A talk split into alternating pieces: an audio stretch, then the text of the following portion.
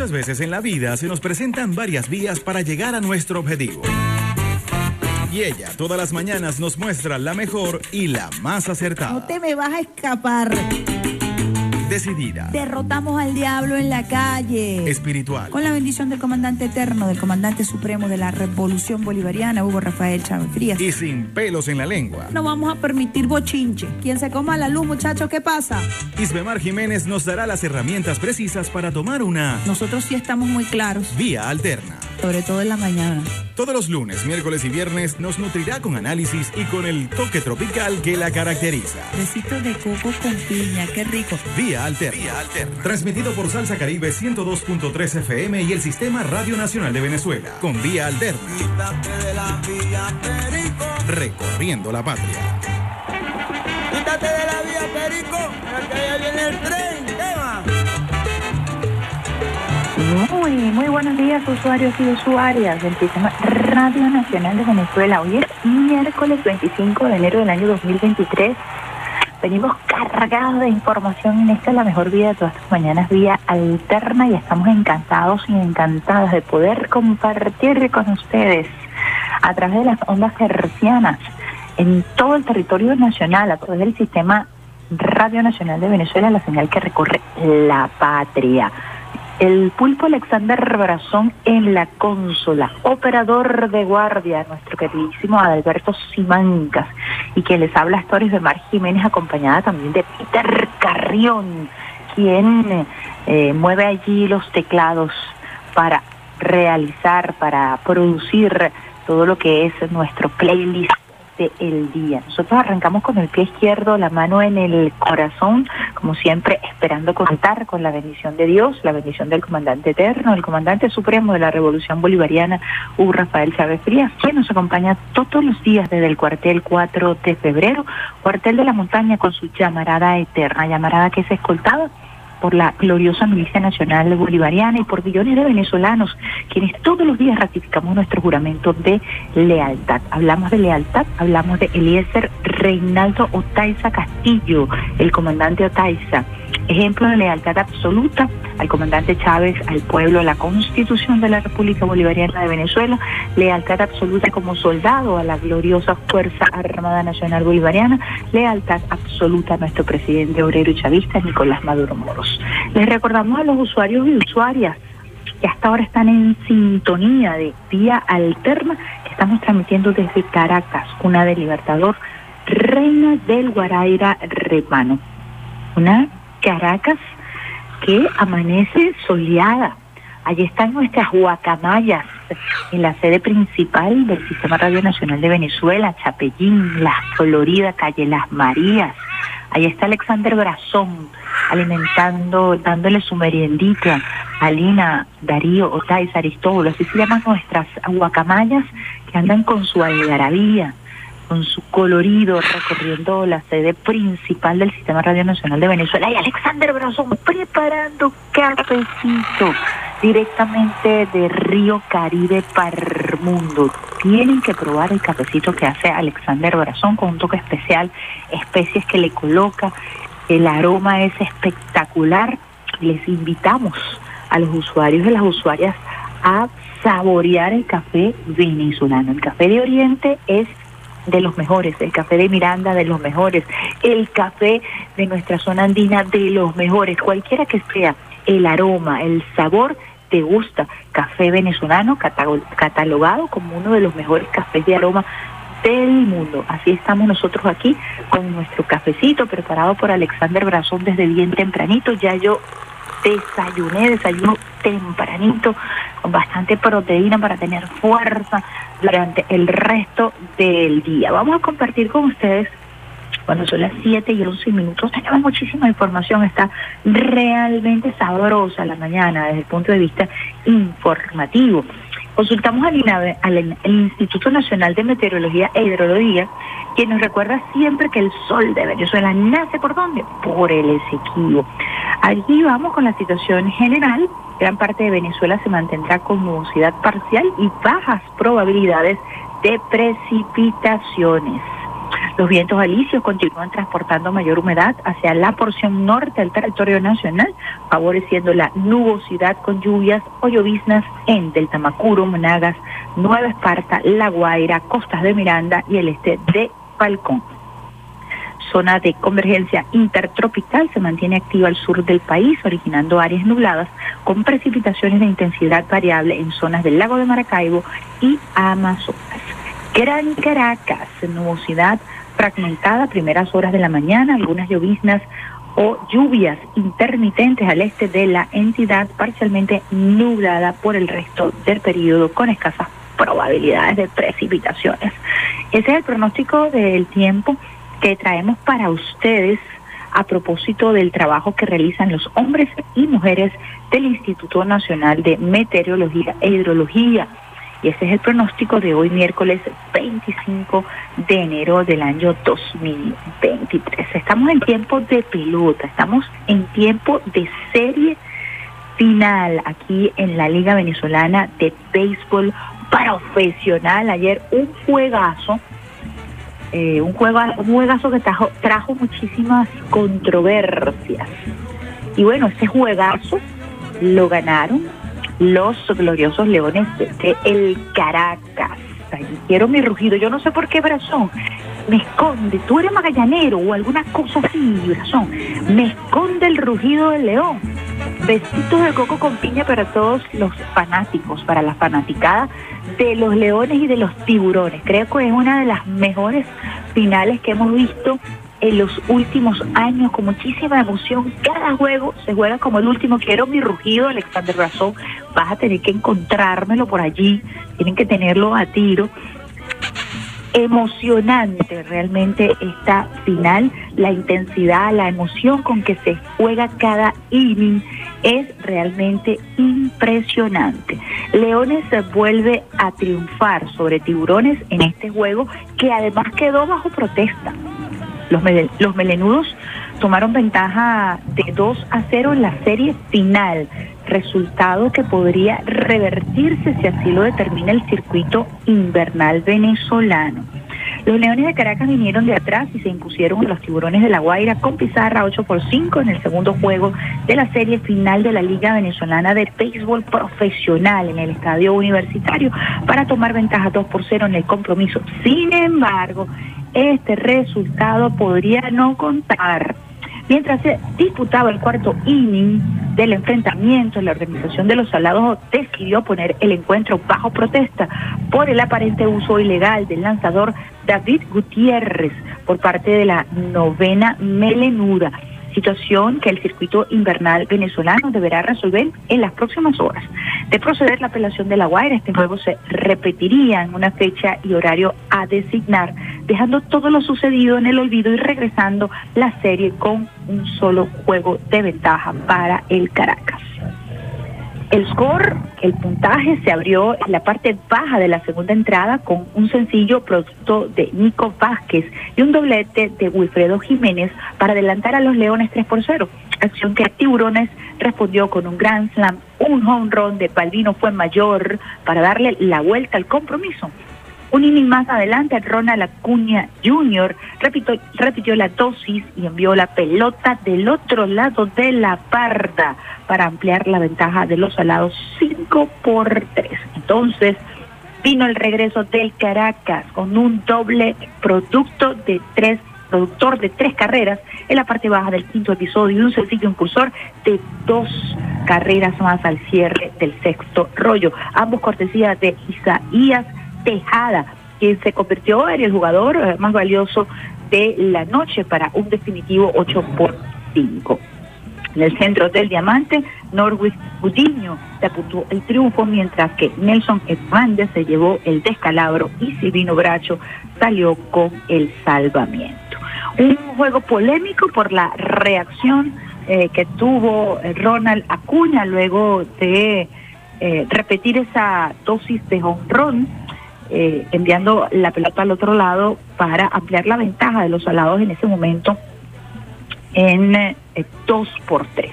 Todo un debate, una discusión por la reacción que tuvo eh, Ronald Acuña, quien ha sido uno de los jugadores más polémicos y que ha centrado la atención de los medios de comunicación. Este jugador de los uh, salados de los tiburones me hace recordar a antiguos jugadores eh, de esta novena, quienes se han caracterizado por su irreverencia y por formas muy particulares de manifestar sus emociones. Podríamos hablar nosotros del cafecito Martínez, eh, quien también eh, fue mm, siempre calificado como un jugador con una manera muy particular de celebrar, con una manera muy particular de interactuar con la fanaticada propia de los tiburones de la Guaira y con los contrarios. Café Martínez, un ícono de, por supuesto, los tiburones de la Guaira. Ayer se generó una gran controversia que terminó en las gradas, el producto de esta reacción que se calificó como ofensiva hacia la fanaticada de los Leones del Caracas y que terminó incluso en un lío familiar a lo que la familia o el grupo familiar de eh, Ronald Acuña eh, respondió también a propósito de la reacción de un estadio que estaba eh, al furor, a la máxima expresión de emotividad. Reflexiones que nos dejan estos encuentros. Nosotros pudiéramos hablar de la reacción de, du, eh, de Martínez, el arquero de Argentina, cuando recién ganaron la Copa del Mundo y al recibir el guante de oro, pues eh, la reacción del Debu Martínez fue inmediatamente viralizada en todas las redes sociales y en los medios de comunicación. Hay muchísima efusividad, hay reacciones. Eh, se dice que Ronald Acuña podría estarse retirando de la Liga Venezolana de Béisbol Profesional por el momento. Eso no, no ha sido confirmado. Hoy hay día de descanso en la final Caracas-La Guaira. Hay mucha tela que cortar. Eh, muchos eh, especialistas, comentaristas han dado su opinión. Eh, se evalúa siempre este tipo de situaciones al calor de eh, lo que significa eh, una final de este tipo cuando los tiburones tienen más de 30 años sin llegar a una final. Y pues bueno, evidentemente hay una rivalidad bien conocida que ha llevado, creo que al extremo de las emociones. Hay que evaluar la Liga Venezolana de Béisbol Profesional conversará sobre el tema y seguramente eh, dará información en las próximas horas. No es inusual que los peloteros reaccionen eh, o tengan reacciones particulares.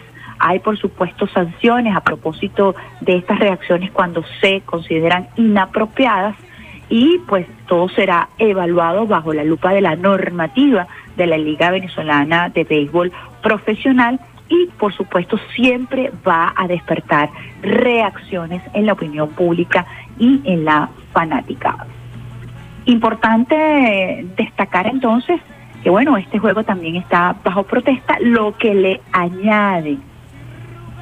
Eh, me están diciendo aquí que Alexander Razón es magallanero y por eso no me coloca el rugido, así que yo le voy a decir a Alberto que me coloque mi rugido de mi león Ajá, ahí está, gracias Alberto por acompañarme en esta emoción, en esta felicidad, de eso se trata. Y nosotros tenemos otra felicidad más que compartir con ustedes, usuarios y usuarias del Sistema Radio Nacional de Venezuela. Y es que Radio Nacional de Venezuela va a transmitir conjuntamente con TV la serie del Caribe. Muchos besitos de coco con piña y aplausos, Alexander Brazón allí eh, quien resulte eh, de esta final Caracas, los leones del Caracas y los alados, los tiburones, quien resulte ganador irá a representar a Venezuela en la serie del Caribe Gran Caracas 2023 que se estará realizando en dos sedes. En la sede aquí en Caracas, Látigo Chávez, y en el estadio García Carneiro, en el estado La Guaira. Entre el 2 y el 10 de febrero usted va a poder disfrutar de la señal de Radio Nacional de Venezuela y de TVs, quienes son los medios públicos eh, de señal abierta que tendrán el privilegio de poder difundir este interesante encuentro que cuenta con la presencia, presencia de siete países que vendrán a nuestra hermosa República Bolivariana de Venezuela en este clásico del Caribe. Alexander, te acabo de pasar allí eh, lo que sería la promo conjunta entre, entre TV y Radio Nacional de Venezuela. Recuerden, eh, vamos a hacer especial énfasis en los juegos en donde participe, por supuesto, Venezuela. Recordemos entonces que hay dos sedes. El, el juego podrá, los juegos podrán realizarse tanto en la sede, aquí en la Rinconada, el Látigo Chávez y también en la sede del de el estadio eh, García Carneiro, Jorge Luis García Carneiro, en La Guaira. Les invito a escuchar la promo para que estén muy, muy pendientes de la programación de nuestros dos diales en Caracas, 91.1 RNB informativa y 103.9 activa de frente, que será además nuestro canal por excelencia para actividades deportivas, el canal juvenil. Así que no se pierdan esta serie del Caribe Gran Caracas 2023. Escuchen allí la promo que les invita a sintonizar Radio Nacional de Venezuela y TV.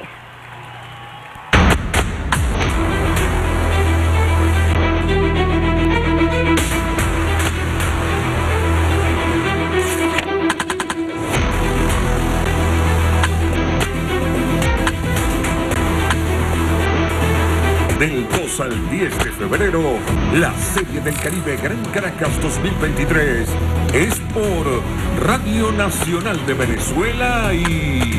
ves! el canal de la familia. Sonríe contigo. Un reflejo de esperanza que vuelve a resplandecer. Mi Venezuela, qué bien te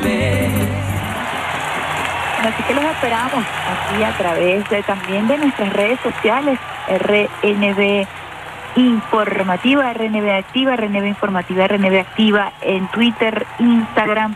Vamos a tener live desde nuestra cabina con un equipo eh, que se ha venido preparando y además muchísimo interés ha despertado eh, el hecho de que Radio Nacional de Venezuela vaya a transmitir esta serie del Caribe. Hay muchísimos eh, narradores comentaristas que se han sumado de manera voluntaria a este equipo y nosotros queremos que esto se convierta en una gran fiesta para darle oportunidad a nuevos comentaristas, nuevos eh, periodistas deportivos que quieran venir a formar parte de esta fiesta.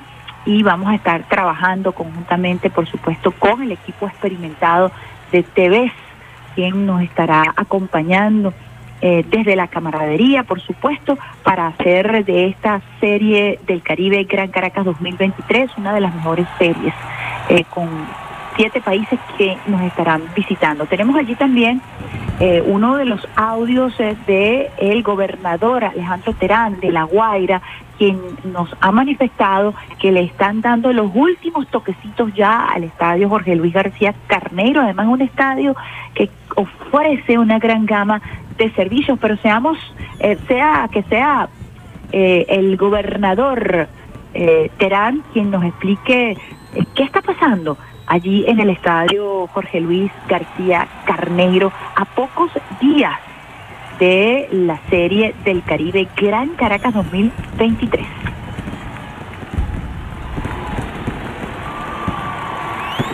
Bueno, aquí estamos en el estadio Jorge Luis García Carneiro, en los últimos detalles que estamos aquí vigilando junto al ingeniero Dávila y el ingeniero Trino Baloa, el ingeniero Osvaldo, para poder recibir a siete países que vienen a jugar la Serie del Caribe en la Gran Caracas, en el estadio de la Rinconada y aquí en el estadio de Macuto. Este es el pasillo por donde pasarán los jugadores para llegar a los dogados lo hemos decorado con figuras de nuestro béisbol venezolano como Omar Alex Cabrera, el abusador Ronald Acuña, gran artificial, cuidando los detalles de iluminación. Un estadio Grandes Ligas que no tiene nada que envidiarle a ninguno de los estadios del mundo entero. Además, este estadio va a contar con hotel, centro comercial, casino, restaurante, terrazas con piscina, jacuzzi, palco de prensa, baterías de baño y un terreno certificado por la Baseball. Nosotros nos preparamos ya para recibir la Serie del Caribe Venezuela 2023. Bueno, aquí estamos. Entonces al gobernador de La Guaira, Terán, quien además tiene una gran trayectoria, una gran experiencia en el área de deporte, fue por muchísimos años viceministro del Ministerio del Poder Popular para el Deporte, Juventud y Deporte, y tiene una amplia experiencia en este tipo de actividades y allí comentaba, por supuesto, algunos detalles eh, de lo que es este hermosísimo estadio. De verdad vamos a tener unos estadios eh, eh, de categoría A, muy, muy hermosos y acondicionados precisamente para recibir con júbilo y alegría a estos siete países, a la prensa internacional, a todos nuestros corresponsales extranjeros, a nuestros medios nacionales e internacionales que hacen vida aquí en el país. Incluso van a venir scouts, van a venir eh, representantes de las grandes ligas para visibilizar el trabajo que se hace a la hora de escoger los nuevos talentos que pudieran ir a la gran carpa. Muy interesante lo que va a estar ocurriendo aquí en nuestro país entre el 2 eh, de febrero y el 10 de febrero. Estaremos muy atentos, muy pendientes de, por supuesto, nuestra transmisión. Compartiremos con ustedes la emoción de esta serie del Caribe Gran Caracas 2023 por la señal que recorre la patria, Radio Nacional de Venezuela y por TV, que será el canal oficial para transmitir esta serie del Caribe Gran Caracas 2023. Repito, dos estadios, el de la Rinconada, Látigo Chávez y la otra sede ubicado en La Guaira, Jorge Luis García Carnero, un estadio de verdad extraordinario porque además cuenta con diversas áreas para la recreación. La cinta costera hermosa, preparadísima para recibir a los turistas, para recibir a todos estos peloteros y por supuesto para abonar a qué? A la integración regional. La actividad deportiva es un instrumento para abonar a la integración del Caribe, a la integración inter y, a, la, a la unión regional, así como lo quisiera nuestro Padre Libertador. Vamos a una primera pausa. ¡Wow! Ya son las 7 y 29 minutos. Qué rápido se ha ido el tiempo y ahora es que nos queda programa. Vamos con Camila Cabello, Habana. Y al regreso, mucho más de esta, la mejor vía de todas tus mañanas, Vía. Sintonía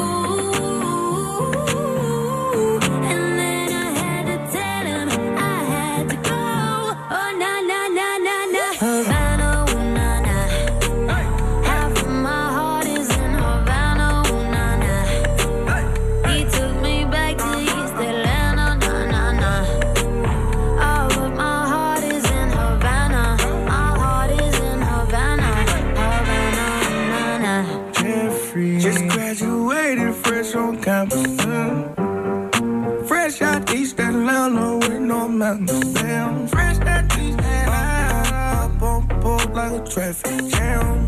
Mm. I was quick to pay that girl like Uncle uh, Sam. Here you go, ayy, take it on me. Ayy, shout craving on me, get the beating on me, on me. She waited on me, damn, shout caking on me, got the bacon on me. This is history and I'm making homie. Point blank, close range, that feed. If it goes a million, that's me. me. I was getting moolah, baby. Havana, ooh, nah, nah.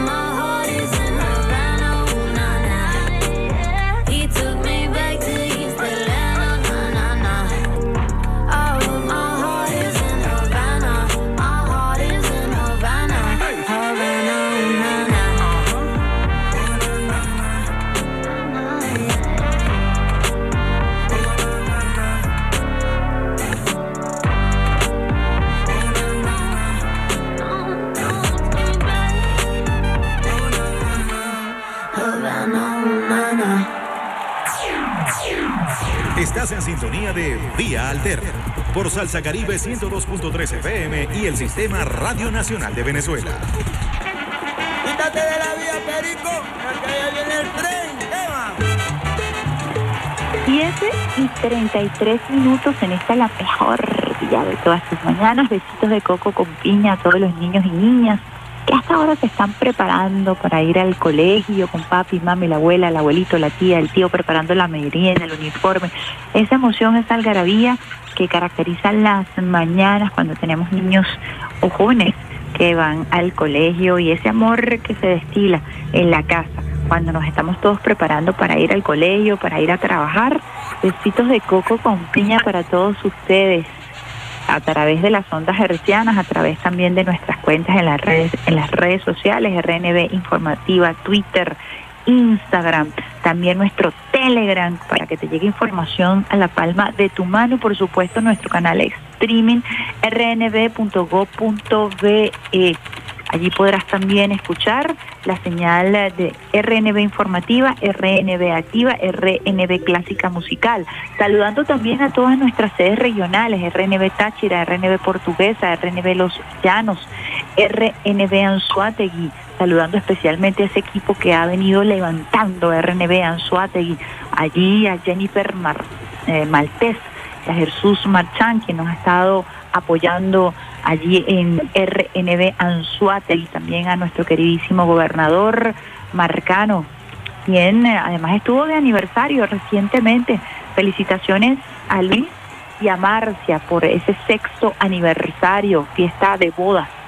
Eh, nosotros tuvimos la oportunidad hace seis años de compartir con ustedes, de estar ese día tan especial y los recordamos con muchísimo cariño a Luis y a Marcia.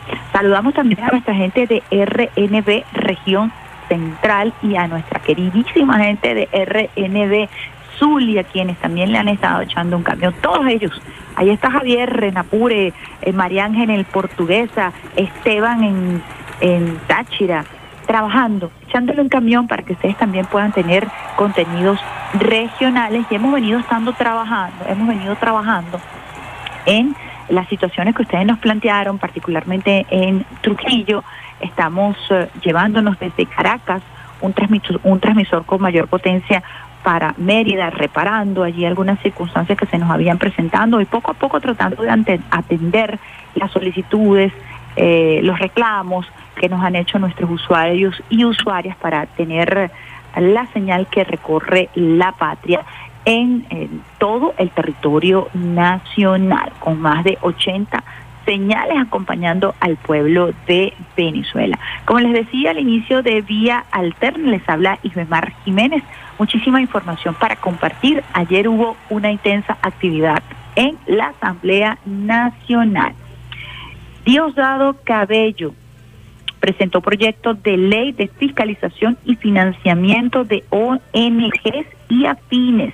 El diputado de la Asamblea Nacional, Diosdado Cabello, señaló que el gobierno bolivariano no se quedará con los brazos cruzados ante las agresiones de los enemigos que intentan entregar las riquezas de la patria a poderes externos, en referencia a las organizaciones no gubernamentales financiadas por los Estados Unidos. Esto está que arde, ese debate allí en la Asamblea Nacional durante la sesión ordinaria del Parlamento, este martes el diputado Cabello enfatizó que comenzaron a generar los mecanismos legales para que estas mal llamadas organizaciones no gubernamentales y los que están al frente de esa fachada rindan cuentas ante algún instrumento. En este sentido, presentó el proyecto de ley de fiscalización, regularización, actuación y financiamiento de las ONG y afines, destacando que la Asamblea Nacional es el espacio para ello.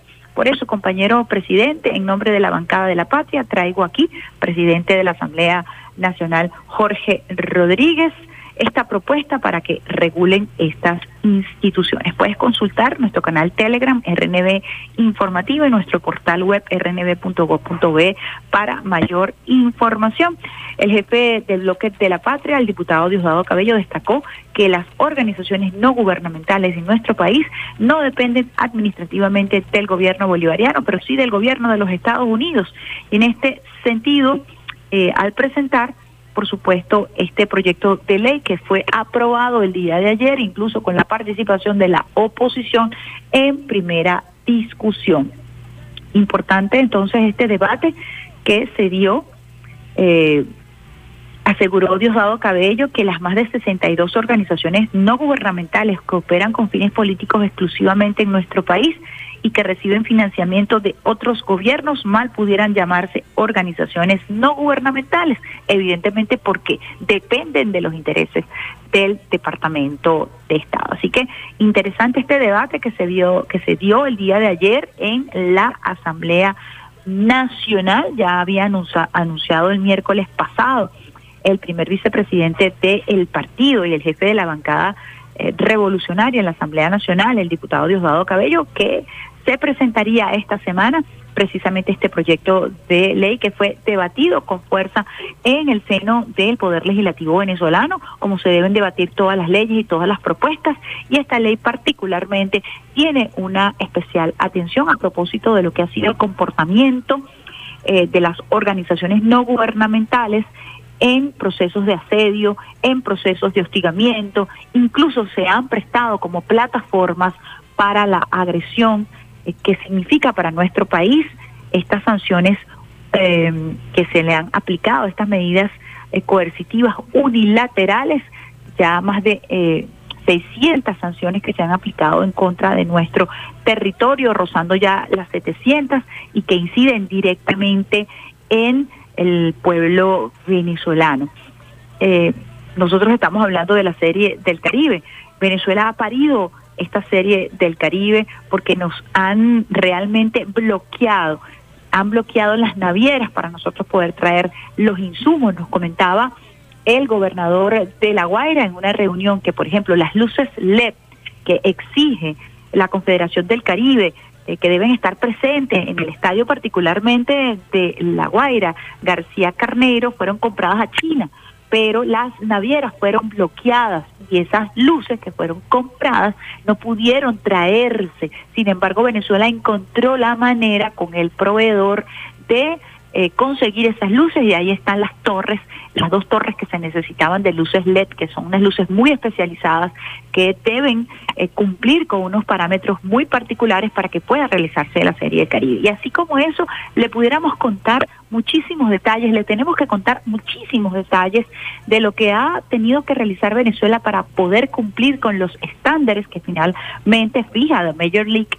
que es el órgano rector que está a la cabeza de lo que es la Serie del Caribe. Y continuamos nosotros eh, rompiendo eh, obstáculos, eh, desafíos y retos para que Venezuela esté por todo lo alto, para que Venezuela pueda compartir con el pueblo venezolano, con el pueblo de República Dominicana, con el pueblo de México, con el pueblo de Colombia, con el pueblo de Puerto Rico, con el pueblo de México, todo lo relacionado a esta serie del Caribe Gran Caracas 2023.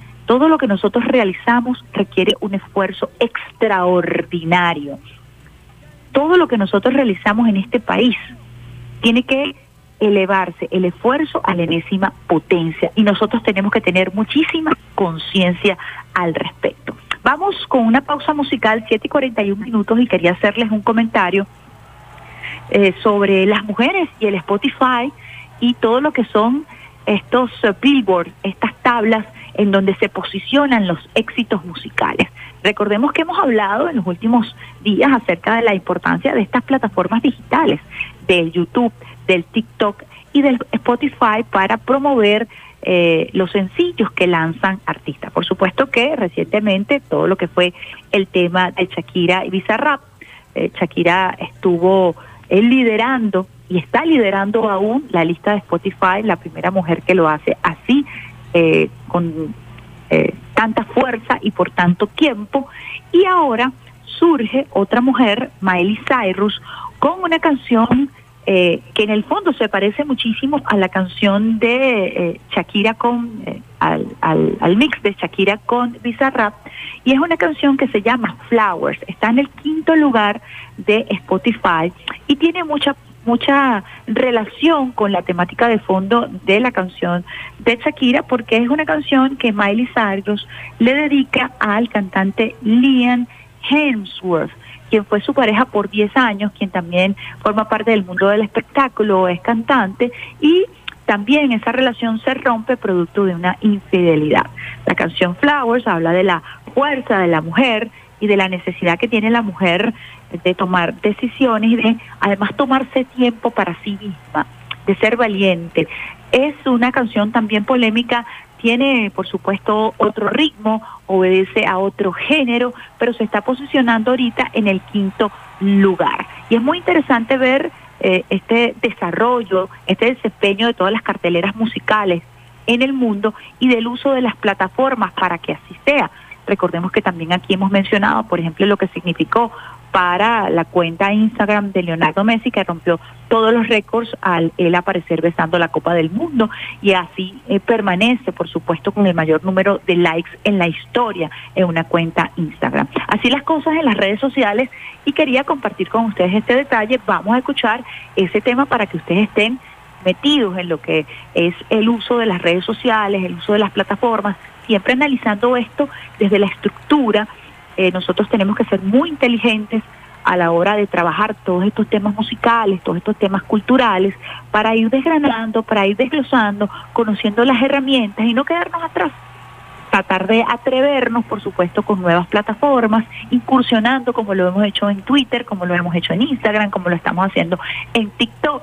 No hay espacio que nosotros no debamos ocupar y no debemos renunciar a estar presentes en todos los espacios y en todas las plataformas. Así que vamos con este tema, Miley Cyrus, Flowers, Flores, y al regreso mucho más de esta, la mejor vía de todas tus mañanas, vía alterna.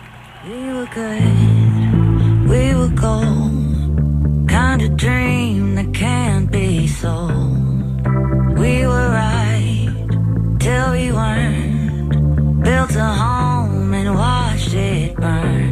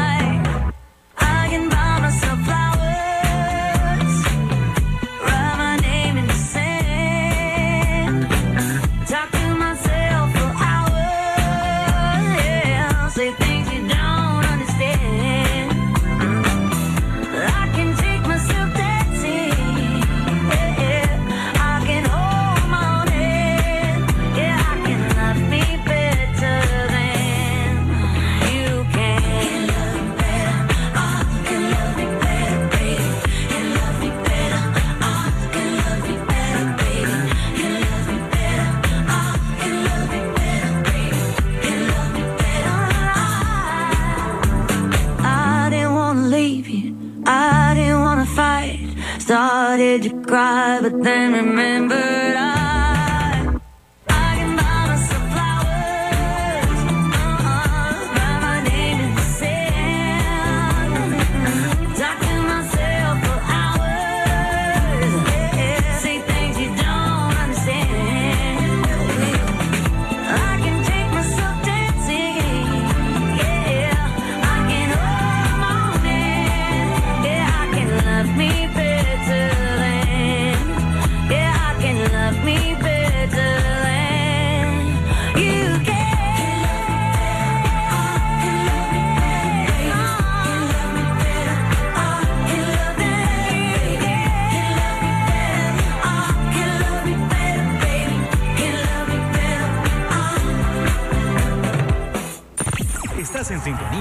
Vía Alterna con la periodista Isbemar Jiménez. Quítate de la vía, Perico, que ya viene el tren, ¿qué va? La mejor día de todas tus mañanas, donde quiera que estés, así estés fuera del territorio nacional, te puedes conectar con nosotros a través de el portal rnb.gov.be, nuestra señal streaming vía alterna con el pulpo Alexander Brazón en la consola, nuestro operador de guardia Adalberto Simanca, Peter Carrión allí trabajando en la música y quien les habla a esta hora, Isbemar Jiménez, compartiendo con ustedes eh, todo lo que está en el tope, todo lo que está marcando la pauta, marcando la agenda informativa para que usted desayune información y no le caiga mal. Para que la disfrute, para que la dijera, para que la goce y para que pueda usted estar totalmente informado de las cosas que están pasando, de lo que es tendencia, de lo que está en redes sociales, de las noticias más importantes, de las noticias que no vas a escuchar en otro dial, las vas a escuchar aquí aquí en Vía Alterna con Isbemar Jiménez y todo este equipo maravilloso. Continuamos nosotros con nuestra agenda informativa que es bastante amplia y vamos a conversar con ustedes, usuarios y usuarios, acerca del sector transporte en este país, un sector que viene en crecimiento, eh, que por supuesto ha sido uno de los sectores más afectados por las sanciones.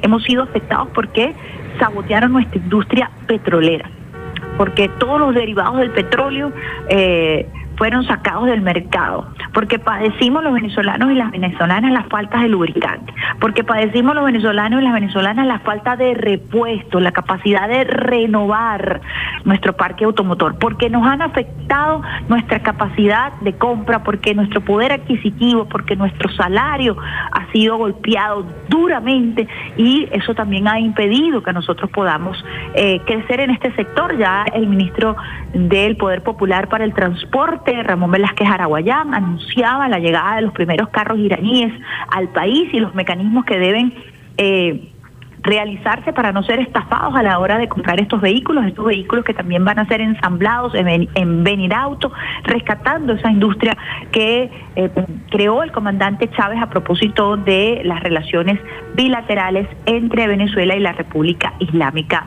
de Irán. La vicepresidenta ejecutiva Delcy Rodríguez lideró reunión con autoridades del sector transporte este martes. La vicepresidenta ejecutiva de la República Bolivariana de Venezuela, Delcy Rodríguez, lideró una reunión de trabajo con autoridades del sector transporte y del metro de Caracas. Se pudo conocer que se evaluaron los avances y la, la puesta en marcha que se propone atender y recuperar las estaciones y las líneas que integran el metro de Caracas mediante videoconferencias y las plataformas digitales la vicepresidenta conversó con cada uno de los representantes de las instituciones gubernamentales que participan en el proceso de adecuación del transporte subterráneo. También se evaluó el avance de las obras entre el 2022-2023 las autoridades aceleran la marcha y realizan seguimiento al avance de los proyectos de planificación, los programas de desarrollo urbano y la rehabilitación de los espacios del metro. También recientemente el eh, ministro Araguayá, Velázquez Araguayán y también presidente de Conviasa anunció la creación de nuevas rutas, la retoma de las rutas que en algún momento fueron las rutas... Eh, más distinguidas de América Latina que realizó en su tiempo la antigua Viasa y que hoy estaría retomando con Viasa para agilizar, por supuesto, todo el tema de conectividad de Venezuela.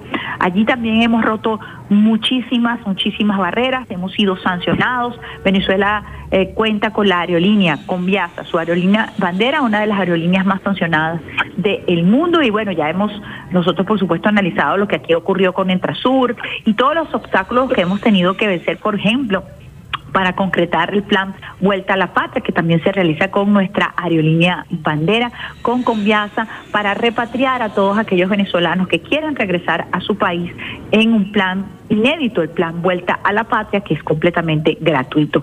Ese plan Vuelta a la Patria también ha sido víctima de triquiñuelas, de sanciones, eh, se le niega el sobrevuelo, eh, la recarga de combustible, en fin, hemos estado nosotros sorteando todo este tipo de obstáculos, pero ya está el plan Vuelta a la Patria, ya está nuestra aerolínea bandera con Viasas creciendo, convirtiéndose en una aerolínea de referencia no solamente para el continente americano, sino también para el resto del mundo. Otra información que queríamos compartir con ustedes, recordarles por supuesto que sintonicen el programa del diputado Francisco Amelias, que es una cátedra para eh, quienes quieren eh, abordar desde la geopolítica todo este proceso revolucionario y el ajedrez de la geopolítica mundial. Yo les recomiendo realmente el programa de Francisco Amelias, que se transmite todos los martes no solamente a través de Radio Nacional de Venezuela, se retransmite en Radio Miraflores, se retransmite en YBKE Mundial. Y allí el diputado, por supuesto, estuvo analizando el día de ayer todo lo que es el espíritu del 23 de enero y cómo en detalle el pacto de punto fijo traicionó ese espíritu libertario del 23 de enero de 1958. Si quieren, eh, eh, también pueden en el canal YouTube del diputado Amelias escuchar todo el programa y la nota resumen en nuestro portal web rnb.gov.be. 7 y 54 minutos, vamos con otra pausa musical y también tiene que ver con las plataformas porque ayer eh, buscando la información para ustedes y analizando la plataforma Spotify, que es una plataforma que ha venido creciendo para el tema exclusivo de música y los playlists y analizar quiénes son los cantantes más escuchados estuve viendo y me impactó muchísimo que un tema que estuvo en el primer lugar de las carteleras el año pasado fue uno de los cinco temas más escuchados en América continuara en segundo lugar. Después del tema de Shakira, el segundo lugar es de una bachata y es de Manuel Turizo, La Bachata y quedé asombrada de eh, cómo este tema se ha mantenido. Pudiéramos nosotros analizar otros fenómenos eh, de la música. Escuchaba yo recientemente a Diego Gusarraín, quien es un famoso eh, youtuber, además trabaja todas las plataformas de las redes sociales, él es filósofo y aborda desde la filosofía contenidos, él se hace llamar de izquierda y él abordaba un tema muy interesante a propósito de los nuevos géneros musicales. Y él decía, cuando los nuevos géneros musicales están posicionando y están hablando y logran captar la atención del público, hay que analizar por qué. Hay que analizar el por qué. Más allá de, por supuesto, la penetración indudable que se hace a través de estas plataformas, pero ¿por qué le gusta a la gente? ¿Por qué? Hay que analizar porque él decía que desde el punto de vista de la semiótica, de la semántica, estudiando el lenguaje, estudiando el ritmo, hay que ver qué es lo que ocurre con géneros, por ejemplo, como el reggaetón. Y hay una cuenta que yo les invito a seguir a propósito de este tema musical que me apasiona, que es una cuenta en Instagram que se llama Neurociencia y allí se evalúa el comportamiento del cerebro humano frente a diversas circunstancias. Por ejemplo, se evalúa la diferencia entre el cerebro de una mujer y un hombre. Hay características completamente distintas entre la conformación del cerebro de un hombre y una mujer. Se analiza, por ejemplo, la reacción ante la infidelidad del cerebro del hombre y del cerebro de la mujer y hay una comparación muy interesante de lo que ocurre en el cerebro, más allá que a usted le guste o no le guste estos géneros, qué es lo que ocurre en el cerebro cuando las personas escuchan reggaetón.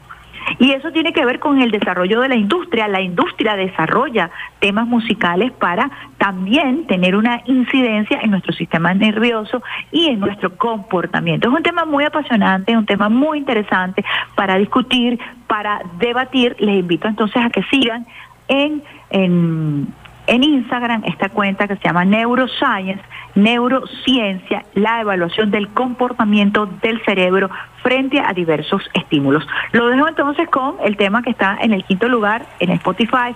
Luego de em, todo un año estuvo en los primeros lugares durante el 2022 y continúa en este mes de enero en los primeros eh, cinco lugares. De hecho, está en el segundo lugar. Manuel Turizo, La Bachata y al regreso mucho más de esta, la mejor vía de todas tus mañanas, vía alterna.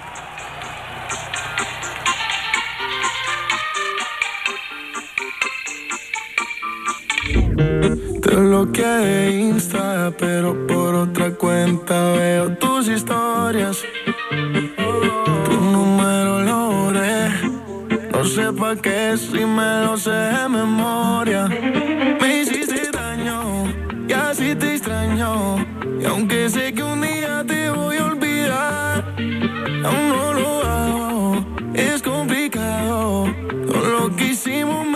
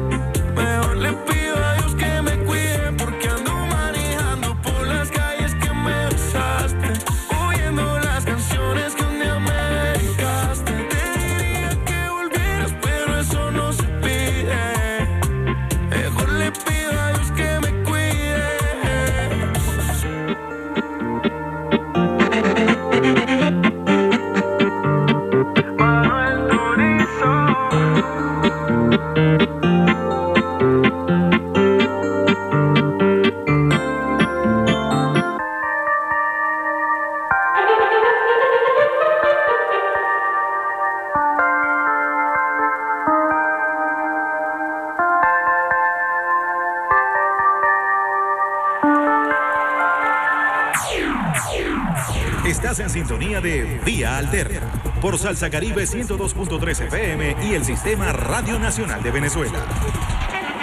Quítate de la vía, Perico, que allá viene el tren, ¿qué va?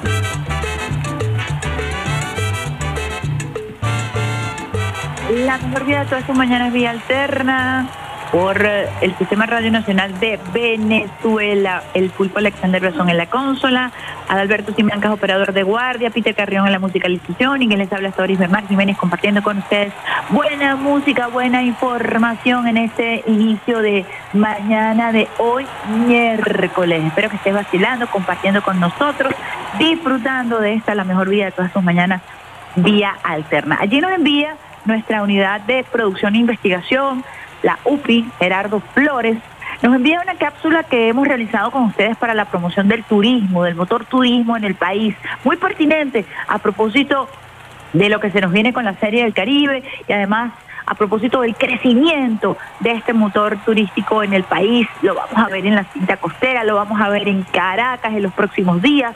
Vienen carnavales, ya nos estamos preparando, por supuesto, también para los carnavales 2023 para potenciar este motor que es tan importante para la economía no rentista, que es nuestro objetivo fundamental, fortalecer esta economía en el año 2023. Tenemos allí lista la cápsula. Alexander Brazón. Vamos con esa cápsula que comparte con nosotros, nada más y nada menos, la unidad de periodismo de investigación del Sistema Radio Nacional de Venezuela con el señor Gerardo. Nosotros le decimos don Gerardo, don Gerardo. Además que amante de las artes marciales, profesor, el don Gerardo. Ahí vamos. La multiplataforma Radio Nacional de Venezuela presenta Infocápsulas.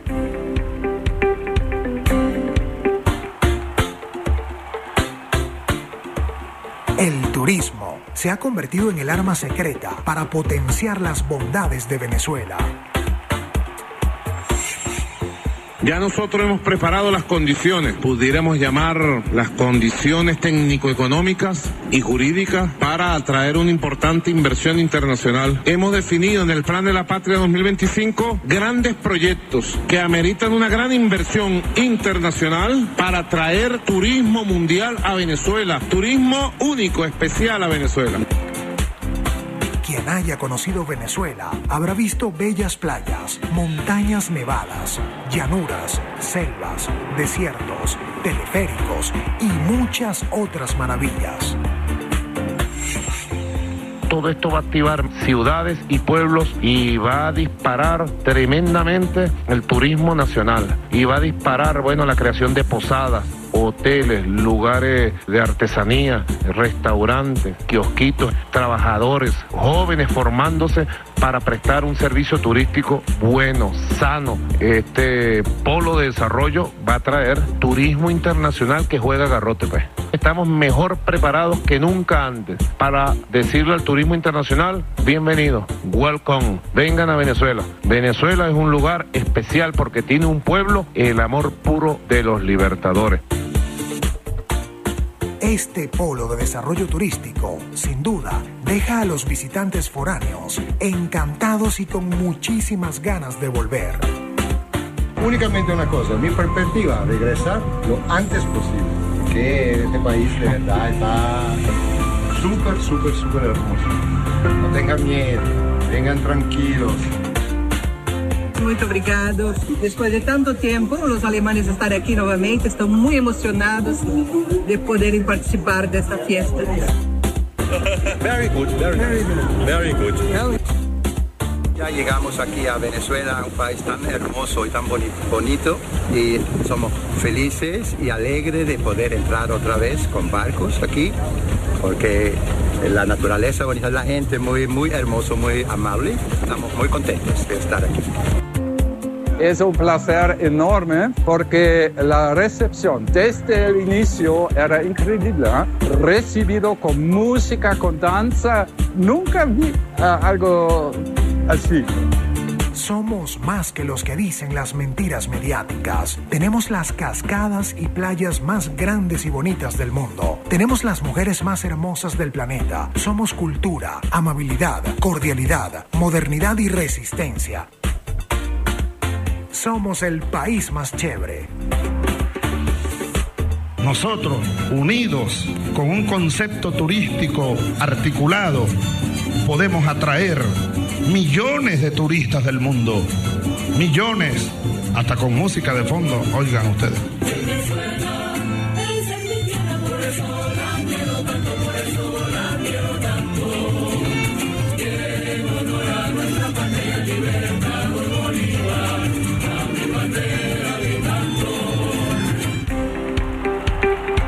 Infocápsulas. RNB. Corre en mi alma y en mis venas, representando a mi bandera. Echamos lo aprendí en la escuela. Venezuela.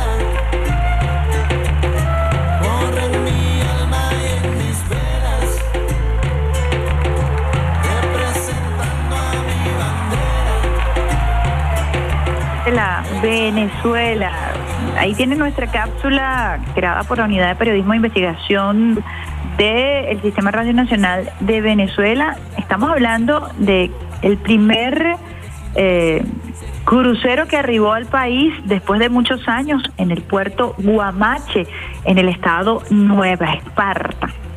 Y eso causó furor, eh, gran cantidad de turistas europeos que arribaron a la isla de Margarita en una nueva reorientación de lo que es el motor turismo en nuestro país, eh, con una fuerza que ha sido realmente impresionante.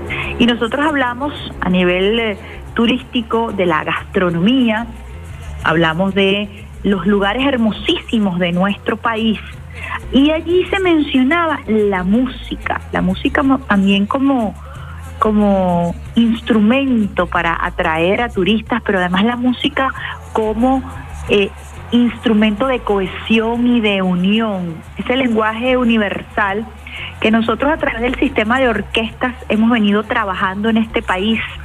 eh, luego de esta iniciativa hermosa del maestro Abreu. Y hoy tenemos parte de ese talento aquí en Vía Alterna para compartir con ustedes esa maravilla, esa escuela, esa explosión que significa el sistema de orquestas y que significa específicamente nuestra Orquesta Sinfónica Simón Bolívar. Nosotros tenemos aquí una particularidad, tenemos como invitado al maestro Gonzalo Hidalgo, quien es el director de la orquesta, pero que también es médico al mismo tiempo, nacido en Barinas, con una gran carrera en Venezuela, Colombia y Estados Unidos, ganador del concurso para director de la Orquesta Sinfónica de Salta, Argentina, por unanimidad. Es fagotista de la, de la Sinfónica Simón Bolívar y médico cirujano de la egresado de la Universidad Central de Venezuela. Muy buenos días, maestro doctor Gonzalo Hidalgo. Bienvenido al Sistema Radio Nacional de Venezuela. Buenos días, Isemar. Gracias por la invitación. Un placer y un honor estar en tu programa. En tu programa.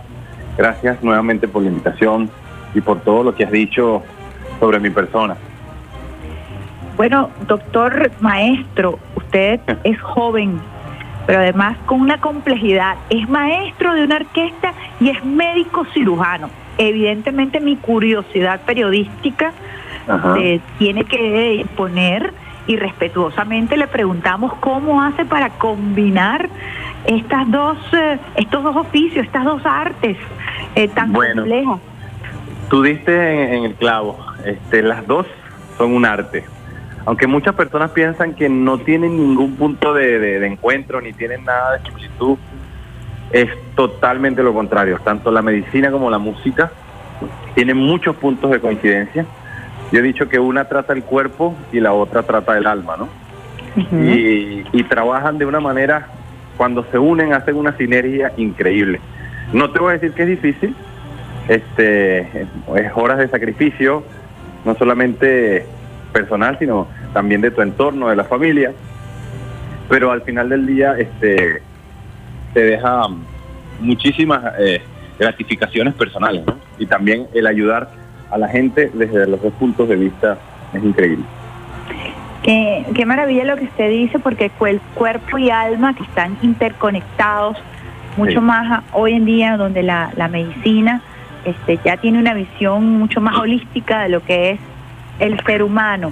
Eh, Le pregunto también otra curiosidad, cuando usted está practicando alguna cirugía, escucha algún tema musical, coloca música, Bueno, mira, en general mi vida es siempre música. Yo siempre estoy escuchando música y ojo, yo escucho cualquier tipo de música.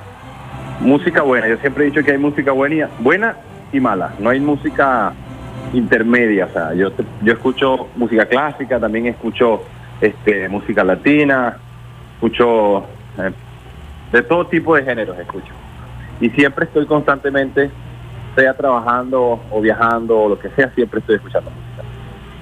Qué maravilla y qué orgullo tenerlo aquí con nosotros en el Sistema Radio Nacional de Venezuela. Gracias. ¿Cómo llega usted a ser maestro, nada más y nada menos de la Orquesta Sinfónica Simón Bolívar de Venezuela? ¿Dónde se forma? ¿Cómo llega allí? Bueno, eh, gracias por decirme maestro, ¿no? Es un gran compromiso cuan- cuando te dicen esa palabra, pero yo, yo más bien me denomino este, un, un estudiante en continuo desarrollo, siempre. Bueno, mira, yo empecé, como tú lo dijiste, desde muy chiquito, desde los nueve años, en el sistema de orquesta que, que fundó nuestro maravilloso maestro Abreu. Y pasé por todas las etapas que, que este sistema nos brinda, ¿no? De, de forma gratuita y para cualquier persona, venga de donde venga.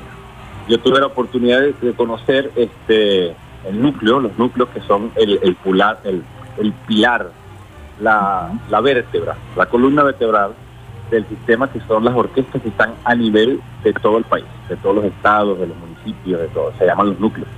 Bueno, yo conocí eh, el núcleo de Marinas, en mi ciudad, Y ahí empecé con lo que todo niño eh, se topa por primera vez, que son la iniciación musical, el solfeo, conocer los instrumentos, y así fui creciendo.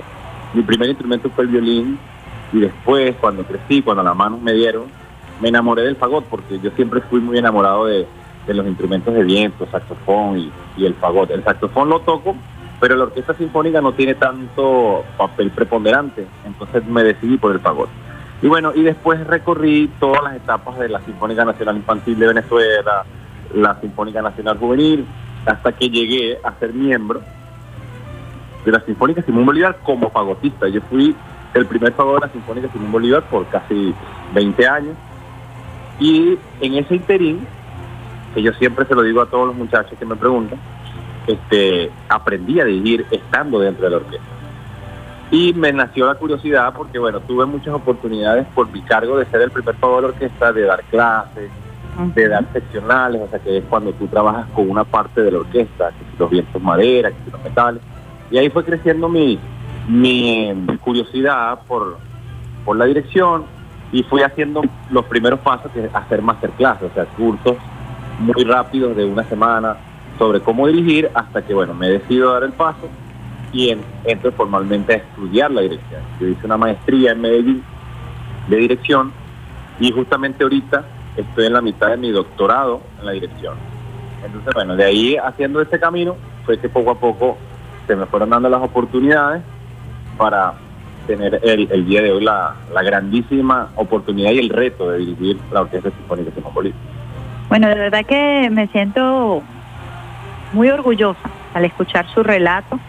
Y permítame como venezolana sentirme parte de él Claro, por porque demuestra además el ahínco, el esfuerzo y la disciplina eh, que caracteriza a la juventud venezolana. Y usted es un ejemplo de ello y me siento realmente orgullosa porque hay que ver lo que significa ser médico, pero también cirujano que requiere su propia especialidad y realizar maestrías, doctorado. Yo quisiera que para quienes no están tan familiarizados con las familias de instrumentos, usted nos diga qué es el fagot, qué es ser fagotista, eh, Sí. que no es un término eh, muy, muy, eh, muy popularizado, sí, para también contribuir desde el aspecto pedagógico a, eh, con nuestros usuarios y usuarias de Radio Nacional de Venezuela. Claro, cómo no. Mira, eh, eh, el fagot es un instrumento de viento madera, o sea, es de viento. Tienes que soplarlo para que suene. Él usa una caña de madera chiquitica, pero es grande, es un instrumento grande. De hecho, cuando vean una orquesta sinfónica, van a ver la flauta que todo el mundo conoce, la flauta que se toca de lado, la flauta transversa. Al lado de la flauta van a ver uno que también tiene una caña, pero es un, es un pitico más chiquitico y va y el instrumento va como de frente hacia abajo. Detrás de ese instrumento que tiene ese pitico hacia abajo está uno que la campana, que, que el, digamos el tubo, hay un tubo que sobresale hacia arriba. Ese es el fagot. Es un instrumento bastante longevo, un instrumento ¿Oriundo de dónde, permi- eh, doctor, maestro? ¿De alemán, dónde es? alemán, alemán, Alemán, de Europa, sí. Eh, este es un instrumento de que data de la época de Händel, de Bach, de por allá del Renacimiento, bien, hasta antes de ello. Entonces fue un instrumento desarrollado y que tuvo y tiene, pues mejor dicho, un papel muy importante, sobre todo en la música clásica, porque se quedó hasta ahí, limitado un poco en la música clásica, porque es un instrumento netamente de madera y su sonido, a pesar de ser potente, bueno, no lo puedes utilizar en cosas como la salsa, por ejemplo, al lado de un trombón. Pero sin embargo, con las tecnologías actuales y, y una muy, muy buena y profesional este, amplificación, pudieras hacer músicas como jazz, bolero, todas estas cosas. Es un timbre, el fagot tiene un timbre muy de barítono, muy como el cello, pero de viento. Entonces, tiene una, una amplia tesitura, tiene cuatro octavas, y digamos es como el abuelo, pues la base de lo que es la sección de vientos madera que la, que la conforman, la flauta, el oboe, el clarinete y el fagot. Qué maravilla, maestro, que pueda compartir con nosotros esta información y además estamos hablando entonces de un clásico, literalmente de un instrumento eh, y entiendo entonces por qué usted se convirtió en pionero y en maestro en esa área porque no es un instrumento muy común y eh, nos permite además analizar también la historia a través de, de este sonido. Creo que por lo que usted describe es un sonido que nos habla de la historia, el desarrollo de la música y de los instrumentos de viento, ¿no? Sí, claro, por supuesto, es así, es así. Todo, todo, o sea, ahorita estoy hablando muy rápidamente, ¿no? Muy Claro, aprovechando el tiempo. Pero todo lo, todos los instrumentos tienen su, y han tenido y tienen, y siguen teniendo su, su desarrollo. Este, to- todavía se sigue experimentando para, sobre todo para amplificar lo que nosotros llamamos la tesitura, o sea, que es que el instrumento pueda o subir mucho más hacia los agudos, hacia las notas muy altas, o, o descender más hacia las notas más graves. Y al tú amplificar eso, te permite nuevos colores para que la audiencia pueda escuchar nuevos sonidos, por ejemplo. Qué interesante eso que usted dice, porque uno pudiera pensar que cuando se está interpretando un tema, se interpreta eh, tan exacto, de, de una manera tan rigurosa, que no te permite esos colores y esos matices. Eh, Sí. Por lo contrario, usted está hablando de que existe la posibilidad de matizar, de generar eh, esa, eh, esa sinestesia eh, en- entre el color y el sonido, ¿no? Sí, claro, por supuesto. Es que, es que la música es estética, la música es un lenguaje. O sea, y, y como todo lenguaje tiene sus matices. Y mientras uno va desarrollando las herramientas, mejor lenguaje tiene. ¿Qué, le- qué es lo que más, eh, o, eh, cuál considera usted que es el reto, el desafío más importante de un director de orquesta? Ah, bueno, yo creo que son dos. Uno, que la orquesta crea en, en- en- en- tu, tu versión, en tu, en tu mensaje. Y segundo, que la audiencia también perciba ese trabajo que tú a través de- del lenguaje que es la música, este, puedas al final del concierto dejarles un mensaje, dejarles algo en la, en la mente distinto, diferente, y que digan, ah, me provoca volver a escuchar esta, esta orquesta, o esta sinfonía, o este compositor, porque les estoy brindando algo nuevo. Digamos que ese es el, el reto, así a grosso modo. Hay retos mucho más pequeños en el sentido de, desde el punto de vista técnico, ¿no? ser claro, ser preciso, eh, eh, respetar a la orquesta, hacer, hacer versiones, respetar a los compositores, más o menos algo de ¿Cómo se logra ese respeto? Porque ahí iba yo a preguntarle. Eh, un director de orquesta, la impresión que a uno le da cuando uno va a, a escuchar eh, este tipo de actividades, de conciertos, de eventos, eh, que hay una capacidad de armonización, que hay un liderazgo. ¿Cómo se logra ese liderazgo con un conjunto de músicos, cada quien con su color, cada quien Sí. con su matiz? ¿Cómo se logra ese liderazgo? Eso, eh, eso, es, eso es punto clave. Primero, un, un profundo estudio de la partitura y del compositor que te toca hacer en, en un momento dado para entender su contexto, su historia, eh, cómo vivió, cómo compuso, por qué compuso las cosas, porque todo tiene un porqué. Así sea muy específico o no muy específico, siempre hay algo que te da una idea para tú respetar al compositor, porque al final del día él fue el que hizo la obra. Tú eres un intérprete de alguien que pasó años haciendo algo, ¿no? Y, y el otro lado también está el respeto a, a- a lo que yo llamo la orquesta, que es una comunidad. que es una, una comunidad que está integrada por personas muy diversas, por niveles muy diversos, y al tú tener respeto por eso y buscar eh, buscar puntos de encuentro dentro de ese respeto es lo que hace que tú puedas llegar al final del concierto haciendo una gran versión. O sea, tener un liderazgo que respete las diferencias, escuchándonos todos y haciendo un gran concierto. Yo creo que ese es el, el mejor respeto. Qué maravilla. ¿Cuál ha sido su reto más importante en lo personal? Eh, quizás cuál ha sido eh, el, la pieza que más le ha costado o su reto particular que usted considere, bueno, estudié muchísimo para esto, para esta presentación, Bueno, para hace- liderar este, este grupo. Sí, hace dos años, bueno, eh, mi, mi primer reto fue en el 2017, una obra de Korsakov, Cherezade, que fue, digamos, la, la primera obra que me dieron para dirigir una de las orquestas más importantes aquí en su momento, en la sala Simón Bolívar, que para nosotros la sala Simón Bolívar, para que el público lo entienda, es la sala en donde todas las orquestas del país, del sistema, se presentan, o sea, es como nuestro gran teatro y, y- y cada vez que te paras en esa sala es un gran compromiso. mi primera vez en esa sala como director fue con esta obra y, y fue un bastante, fue un reto, me acuerdo, tuve que estudiar muchísimo porque o sea, sentía esa presión de, bueno, mira, es primera vez en la sala Simón Bolívar, no como fagotista, sino como director, ¿no? Entonces tenía ese gran compromiso. Y otro, otro reto también que tuve maravilloso fue hacer este una sinfonía de un compositor que se llama Gustav Mahler, la, la número 6, Claro. que es una obra que te dura una hora y media. Y yo me acuerdo Wow. que uf, estudié, no sé, como dos meses antes y, y me dio la oportunidad de, de ese estudio tan profundo este, poderla hacer, hacer práctica de mem- prácticamente de memoria, porque la estudié tanto que la llegué a comprender a, a un nivel que yo digo estándar para seguir adelante. O sea, yo tengo que volver a hacerla para seguir, imagínate tú lo que, lo que los estos compositores te ponen, ¿no? De red, para tú este, seguir estudiándola y conociéndola, porque yo siento que apenas la leí, me falta todavía conocerla, más aún. ¿Qué es lo más atrevido que usted ha podido realizar como maestro, como director, eh, que se considere disruptivo, si así hubiera alguna experiencia? Bueno, hasta ahorita no, no, no he tenido así algo que se salga del canon. Yo creo que este año que voy a empezar a hacer, este, voy a estar como director titular en una orquesta, primera vez que, que tengo una orquesta por mía, o sea, en el sentido de, de- de la titularidad. Cuando tú eres director titular, ya todo lo que pasa en esa orquesta, desde el punto de vista académico, artístico, ya es tu, tu responsabilidad.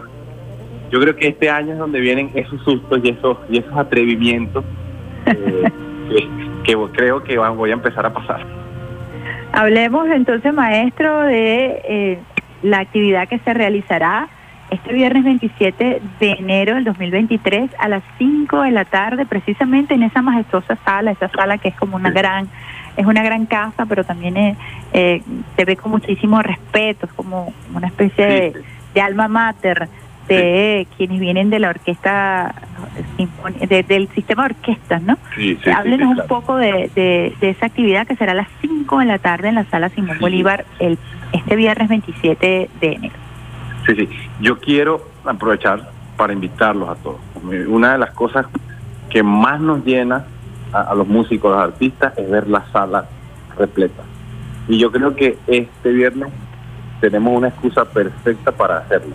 Primero vamos a hacer dos obras románticas del periodo romántico, que son dos joyas de la, de la música clásica, que es la primera sinfonía de Schumann, una sinfonía de este compositor alemán que la compuso cuando tenía 19 años, una, una, una obra muy fresca, de hecho, él la tituló Primavera, este, con unas melodías maravillosas y muy fáciles de entender, muy deducibles, muy, muy para cerrar los ojos y, y disfrutar.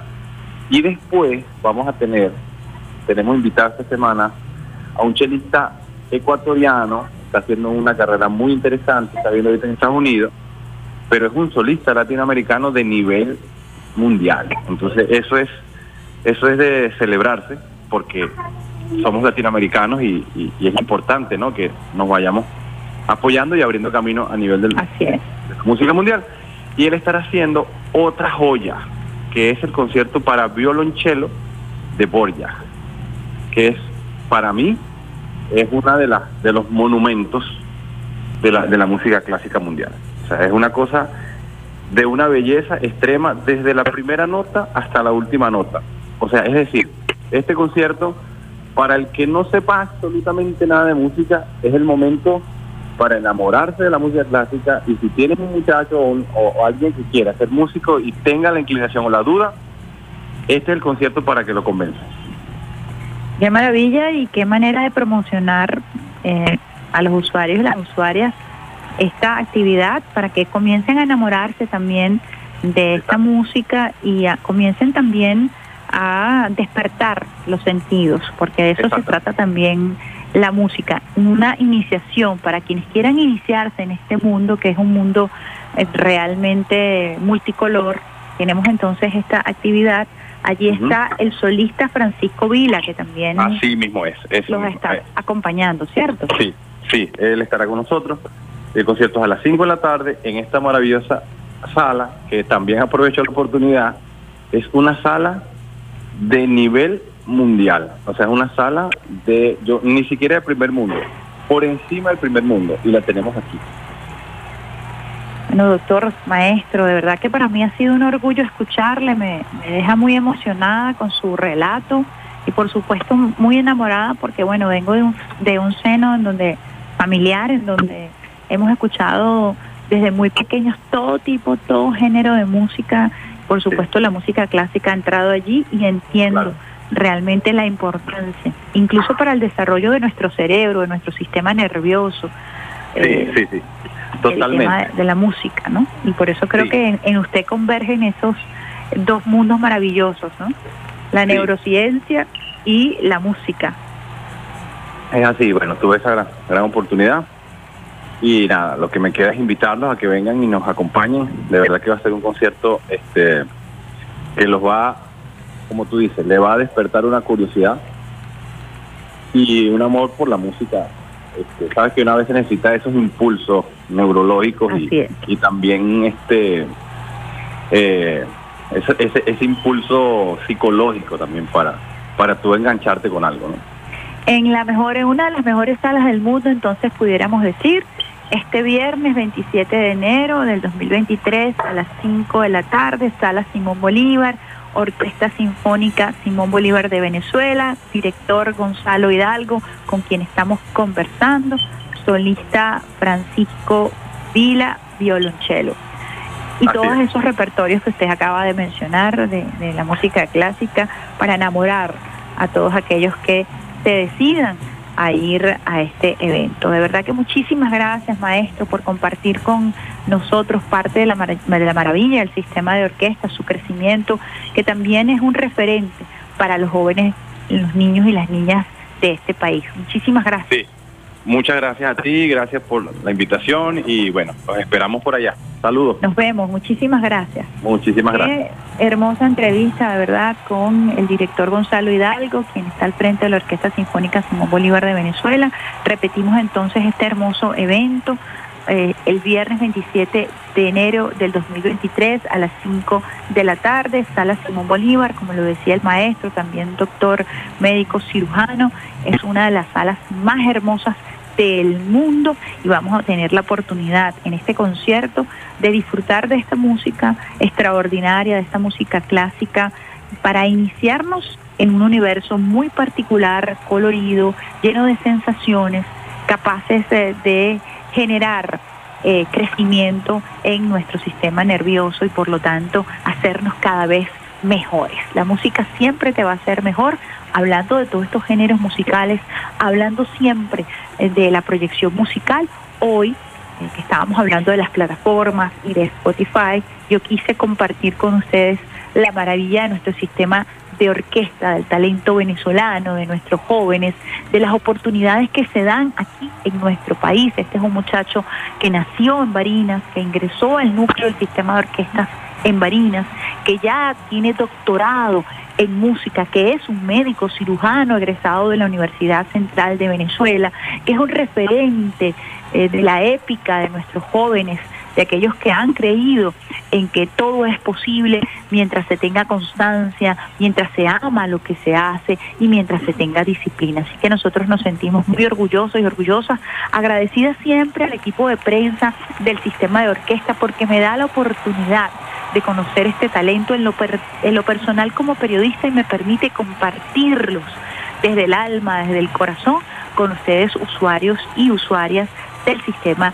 Radio Nacional de Venezuela. Nos vamos con un temita sabros- sabrosito también que está en las carteleras, Calm Down, eh, Calm Down, que es un tema que me encanta porque además refleja el crecimiento de la música nigeriana, de cómo músicos alternativos de Nigeria han logrado posicionarse, que antes era muy difícil escucharlos y que obedecen a nuevos géneros que se están creando precisamente en el África. Y aquí tenemos, ah, no, tenemos aquí sí ciertamente Calm Down con Rema, eh, eh, que es, como yo les decía, eh, parte del talento de Nigeria que se está dando a conocer. Vamos con Rema Calm Down y luego al regreso mucho más de esta, la mejor vida de todas tus mañanas, Real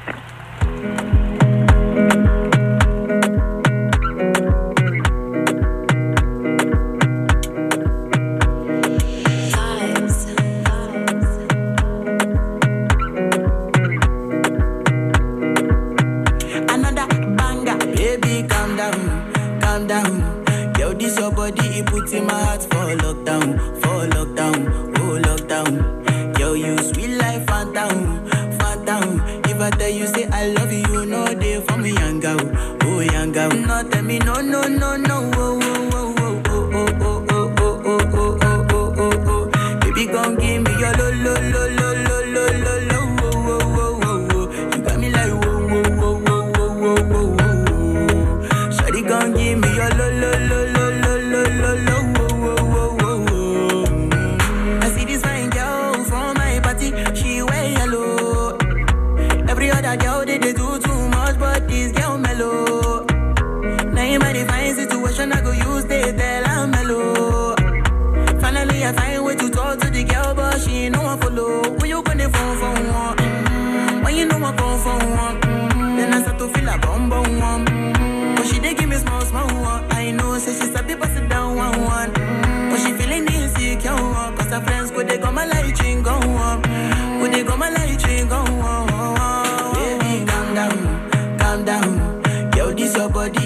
In my heart for lockdown, for lockdown, oh lockdown. Yo, you sweet life, phantom, phantom. If I tell you say I love you, know they for me young girl, oh young girl. No tell me no, no, no, no,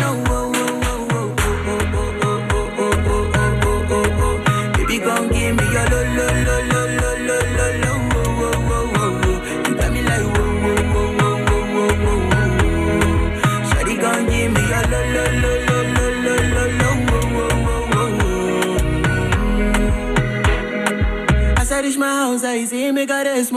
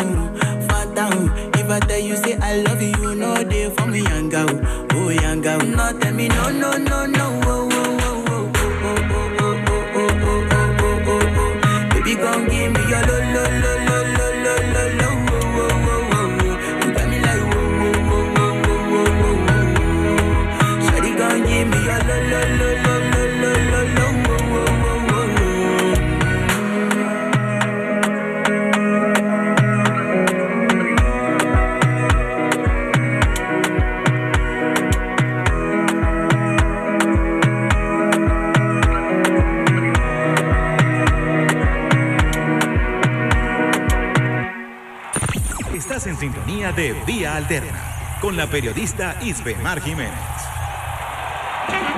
Quítate de la vía, Perico, que allá viene el tren. ¿Qué va? Vía Alterna, la mejor vía de todas tus mañanas, por aquí por el Sistema Radio Nacional de Venezuela. Estábamos escuchando ese tema Calm Down de Rema, pero también estábamos reflexionando sobre la hermosa entrevista que acabamos de eh, compartir con ustedes, usuarios y usuarias del Sistema Radio Nacional de Venezuela, con el director de la Orquesta Sinfónica Simón Bolívar, Gonzalo, Gonzalo Hidalgo.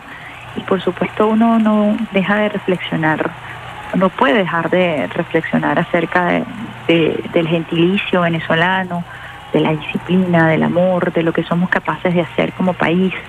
Tanto talento, y nuestro deber como medio de comunicación es visibilizar ese talento.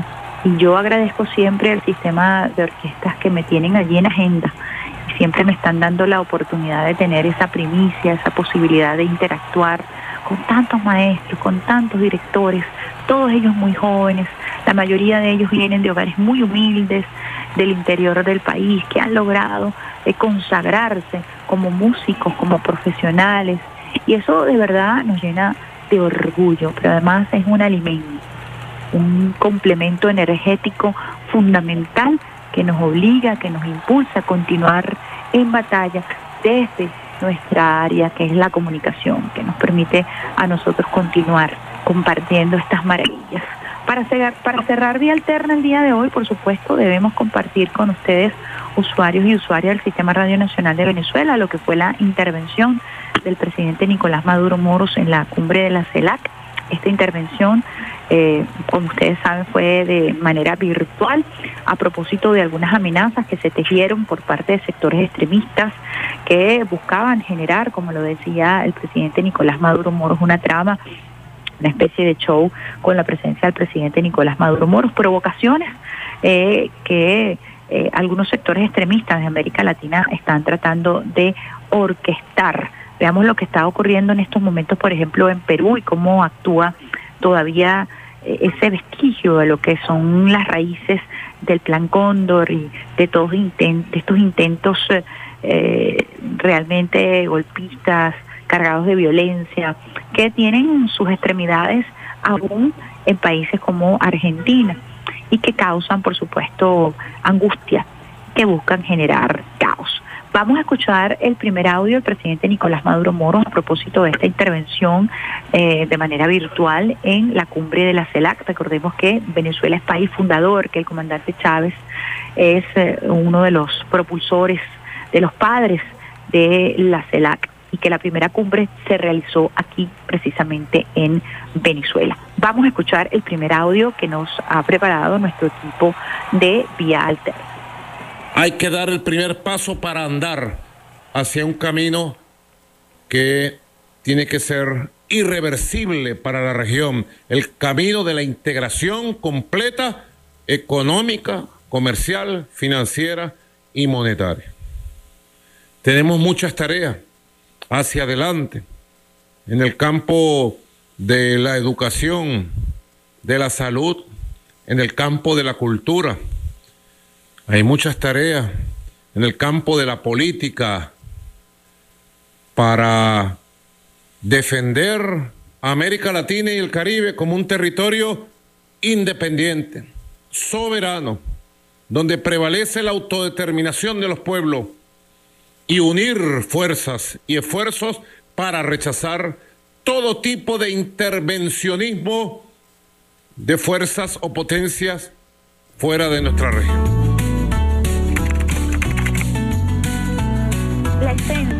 Fundamental de la CELAC, la Unión Latinoamericana, eh, es un momento extraordinario para retomar las sendas de la unión, de la autodeterminación de nuestros pueblos y sobre todo de mantener este territorio como un territorio de paz.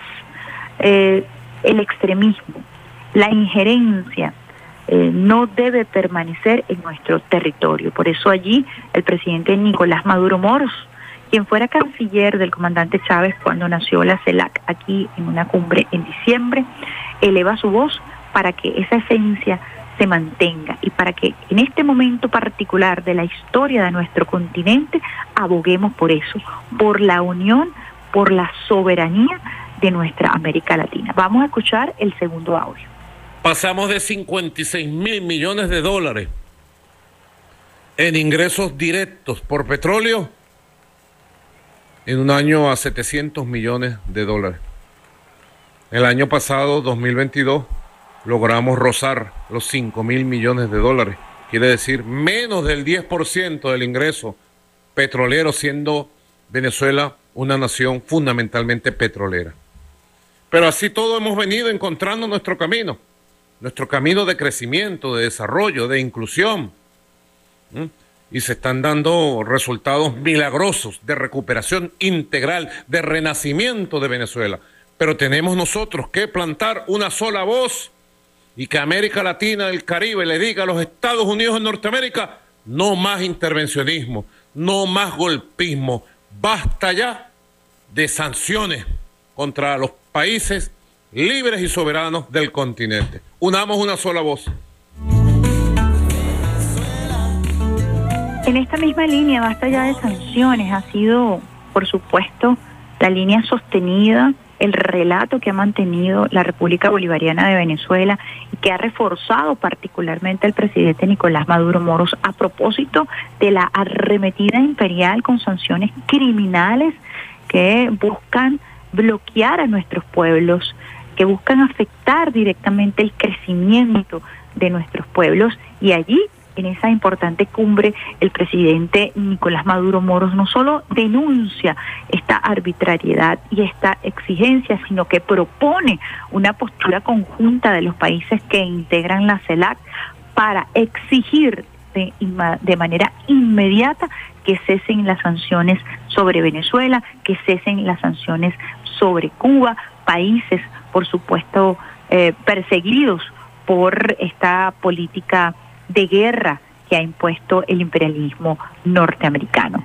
Continuamos escuchando el tercer audio eh, que extrajo nuestro equipo de vía alterna para compartir con ustedes, usuarios y usuarias, de lo que fue la intervención del presidente Nicolás Maduro Moros en la cumbre de la CELAC.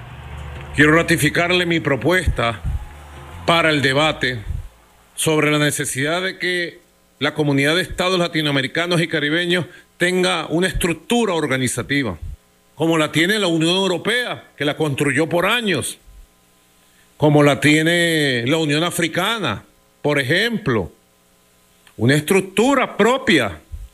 Nuestra organización debe discutir y decidir en su momento la conformación de una poderosa Secretaría General de la Comunidad de Estados Latinoamericanos y Caribeños organismo que articule todas las iniciativas de nuestros países en el día a día de los 365 días del año y que verdaderamente ocupe con dignidad una Secretaría General que ocupe con dignidad la necesidad de articularnos cada vez más. La necesidad de articularnos cada vez más si buscamos la unión, si buscamos la soberanía, si queremos preservar la paz en el continente, si fijamos una postura coherente, sólida en contra de la injerencia, en contra de las sanciones, debemos entonces articularnos, articularnos también para el crecimiento económico, articularnos también para el intercambio cultural, articularnos también para mantener una sola política de seguridad y defensa del continente, articularnos también para una propuesta económica, financiera, turística que nos permita a nosotros convertirnos en una real potencia regional. Escuchamos el último audio que hemos eh, eh, extraído de esta intervención del presidente Nicolás Maduro Moros en la CELAC para compartir con ustedes, usuarios y usuarias del Sistema Radio Nacional de Venezuela, cuando son las 8 y 45 minutos en esta La Mejor Vida de todas tus mañanas vía alterna. Nuestra organización debe discutir y decidir en su momento la conformación de una poderosa Secretaría General de la Comunidad de Estados Latinoamericanos y Caribeños organismo que articule todas las iniciativas de nuestros países en el día a día de los 365 días del año y que verdaderamente ocupe con dignidad una Secretaría General que ocupe con dignidad la necesidad de articularnos cada vez más. El presidente Nicolás Maduro Moros. Recordemos que el presidente Nicolás está además respaldando eh, la propuesta que hicieran los presidentes de Brasil, eh, Lula da Silva y Alberto Fernández de Argentina, respectivamente, de dar un paso adelante de una propuesta que ya había presentado el presidente Chávez en su momento y es la creación de una moneda regional. Esta propuesta se suma a la que acabamos de escuchar de la creación de una poderosa Secretaría General de la CELAC que permita la operatividad, y que permita agilizar eh, todas las propuestas que permita aterrizar, anclar las propuestas que se generen en el seno de la CELAC para ir eh, con pasos cuánticos realmente concretando eh, lo que es la unión, la solidaridad y la soberanía que nos planteamos en los audios anteriores a propósito de esta intervención extraordinaria de nuestro presidente Nicolás Maduro Moros en la cumbre de la CELAC. Repetimos entonces que Venezuela ya había emitido un comunicado en donde anunciaba que en representación de Venezuela físicamente en Argentina, en la CELAC, estaría Iván Gil, el recién designado canciller de la República Bolivariana de Venezuela y que el presidente Nicolás Maduro Moro sostuvo el día de ayer una intervención eh, vía streaming, digital, eh, en la CELAC y elevó la voz y además hizo los planteamientos muy pertinentes, muy atinados sobre lo que es la postura de Venezuela y la orientación que Venezuela considera que debe dársele a la CELAC. Entonces, dos iniciativas muy importantes, eh, la Secretaría General eh, de la CELAC, eh, apoyar además la iniciativa de Alberto Fernández y Lula da Silva de la creación de la moneda y por supuesto para nosotros un tema fundamental es que se asuma una política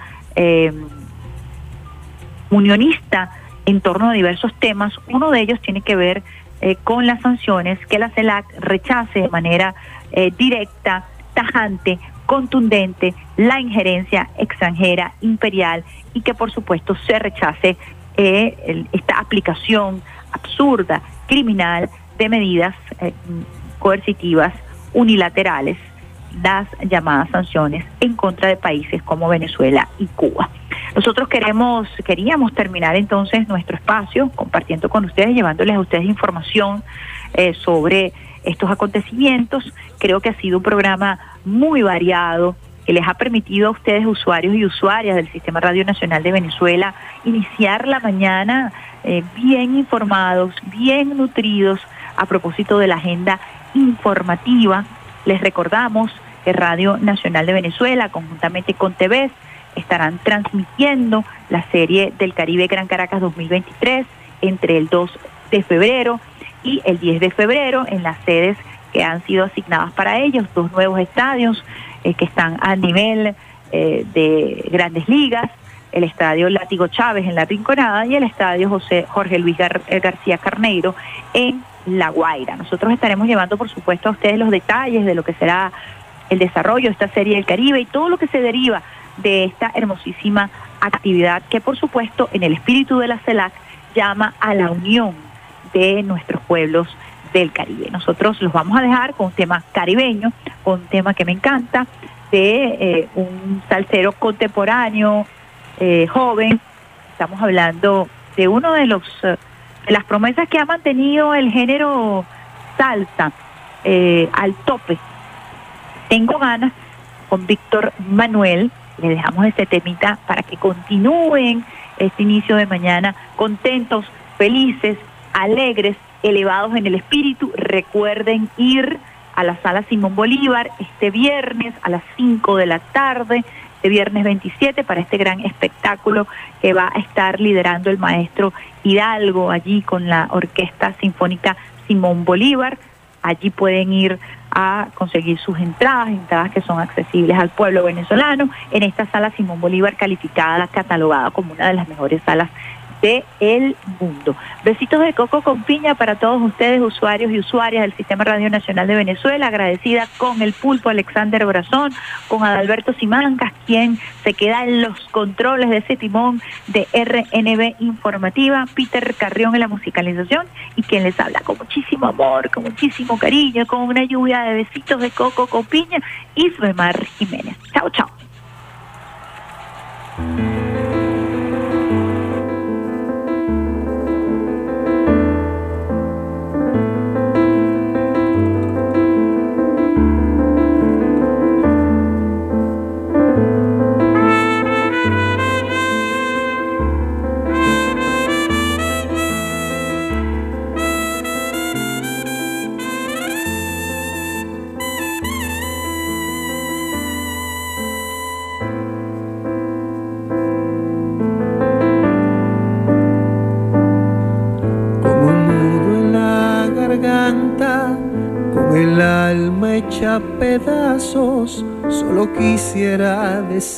No te he olvidado, que ha pasado tanto tiempo desde el día aquel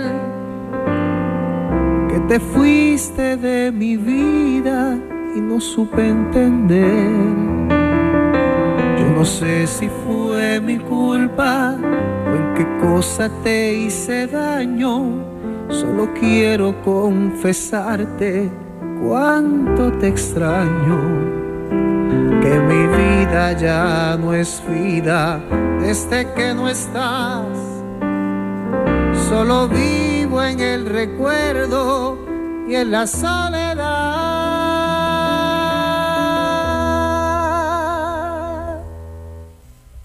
Tengo ganas de volver a enamorar.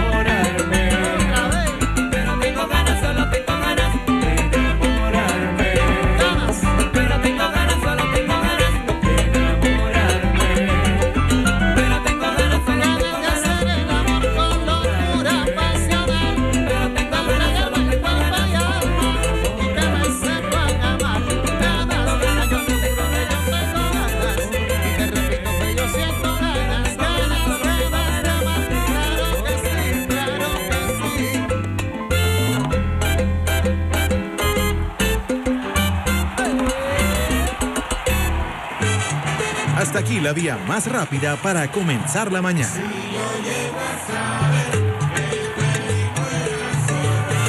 Esto fue Vía Alterna.